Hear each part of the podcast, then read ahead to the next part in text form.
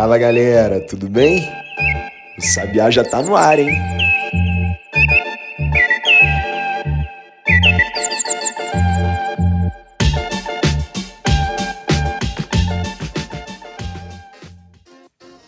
Primeiro de junho de 2022. Começamos um novo mês, mas para mostrar tudo o que fizemos em maio, escrevemos uma reportagem no nosso site que mostra ponto a ponto as nossas iniciativas para tornar o Sabiá ainda melhor para você. E se você quiser ver, eu deixei o link disponível aqui na descrição desse episódio, junto com acesso às nossas redes sociais, arroba Correio Sabiá. E agora, vamos à curadoria das principais notícias naquele esquema. Tudo o que você precisa saber em até 10 minutos. Chegou a 106 a quantidade de vidas perdidas por causa das chuvas em Pernambuco, pelo menos até agora, 2 horas da manhã, horário em que esse podcast começou a ser gravado. E é bom ressaltar que quando a gente fala que é por causa das chuvas que as vidas foram perdidas, é porque as chuvas foram a causa imediata mas os municípios precisam ter quadros técnicos qualificados capazes de aferir o risco de tragédias assim, capazes de fiscalizar construções, por exemplo. E os governos estadual e federal têm que prover recursos e obras, por exemplo, de contenção de encostas ou de dragagens. O que a gente não pode é achar normal, achar que é culpa da natureza, uma infelicidade, ter quase todo mês uma tragédia com dezenas de mortos em diferentes regiões do Brasil. E aí, rotineiramente, autoridades sobrevoam a região e liberam recursos para reconstruir parcialmente os danos causados. O Estado tem que ser responsável por essas vidas. E aqui a gente engloba União, governo estadual e governo municipal. Eles têm que compartilhar a responsabilidade por essas vidas e não a irresponsabilidade. O que ocorre hoje é um jogo de empurra. Os municípios não têm dinheiro nem quadros técnicos suficientes. E os governos estadual e federal não fornecem recursos suficientes para evitar essas tragédias.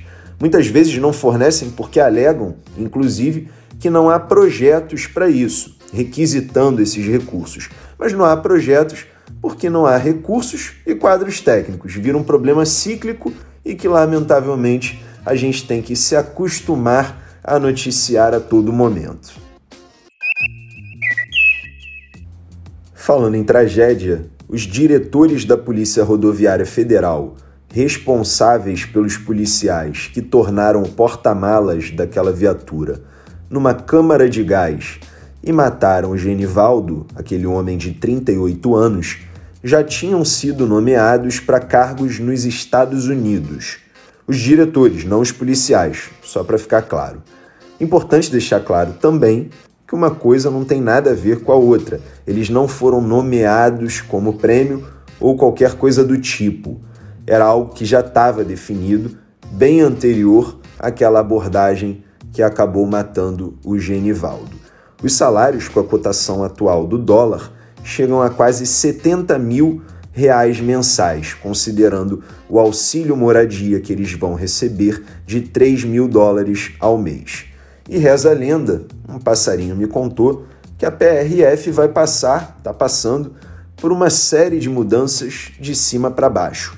Já está tudo arrumado e faz tempo. Ainda de acordo com o que esse passarinho me falou, quando isso ocorre é porque o ministro da Justiça e Segurança Pública, que no caso é o Anderson Torres, já não está mais tão firme assim no cargo. A conferir. Mas a razão para a saída em massa dos diretores, principalmente, é o fracasso nas negociações de reajustes salariais para os servidores. Lembra que o presidente Jair Bolsonaro queria reajustar só os vencimentos do pessoal da área de segurança? Pois é, tudo indica que não vai ser mais assim. E ninguém quer ficar por aqui para pagar o pato. Então vai todo mundo embora e volta daqui a dois anos, já com a poeira baixa, como ocorre com esses diretores agora que estão de saída para os Estados Unidos. A missão deles, de quase 70 mil reais mensais, repito, vai durar dois anos.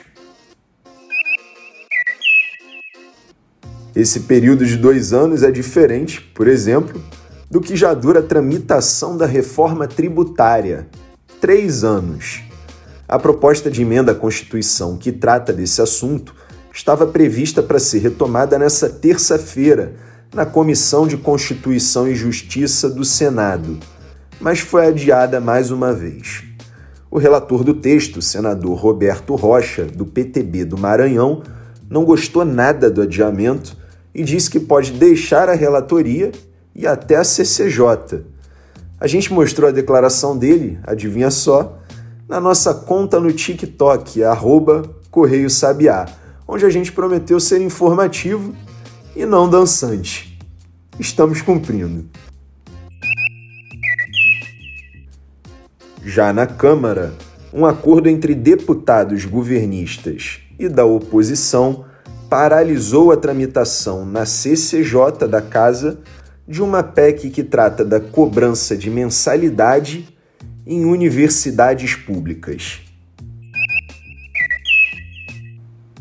Passando ao Poder Executivo, o presidente Jair Bolsonaro afirmou nesta terça-feira que vai participar de debates eleitorais, mas no segundo turno da eleição.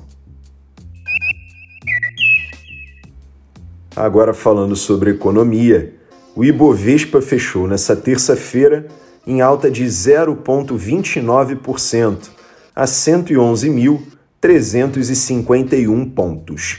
No acumulado de maio, o índice teve alta de 3,22%. Já o dólar caiu 3,86% frente ao real, também no acumulado mensal, fechando o mês cotado a R$ 4,75. Por fim, a taxa de desemprego no Brasil caiu ao seu menor nível desde 2016, a 10,5% no trimestre de fevereiro até abril, atingindo 11 milhões e 300 mil brasileiros, de acordo com os dados da PNAD, a Pesquisa Nacional por Amostra de Domicílio, divulgados nesta terça-feira pelo Instituto Brasileiro de Geografia e Estatística, o IBGE. Essa foi a boa notícia, a queda da taxa de desemprego. A má é que enquanto a população ocupada sobe, o rendimento médio continua menor do que aquele de um ano atrás.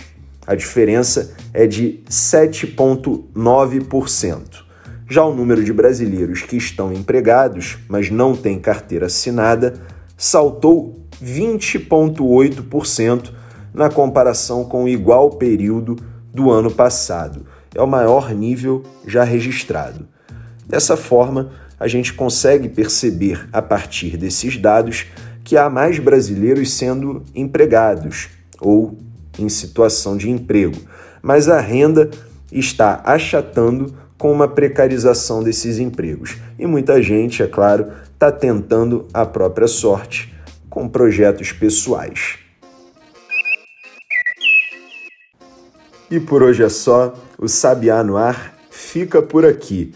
Mas se você gosta do nosso podcast e quer ficar por dentro da publicação de novos episódios, siga a gente aqui na sua plataforma preferida de streaming e ative as notificações. Outra coisa que também me deixa muito agradecido é se você puder compartilhar o nosso trabalho, de preferência marcando a gente, nas redes sociais, arroba Correio Sabiá. E fazendo uma apresentação rápida, eu sou Maurício Ferro, criador e diretor do Correio Sabiá, e sou eu que faço o roteiro e a apresentação diária desse podcast. Quem faz a edição, também diariamente, é a Bia Brito.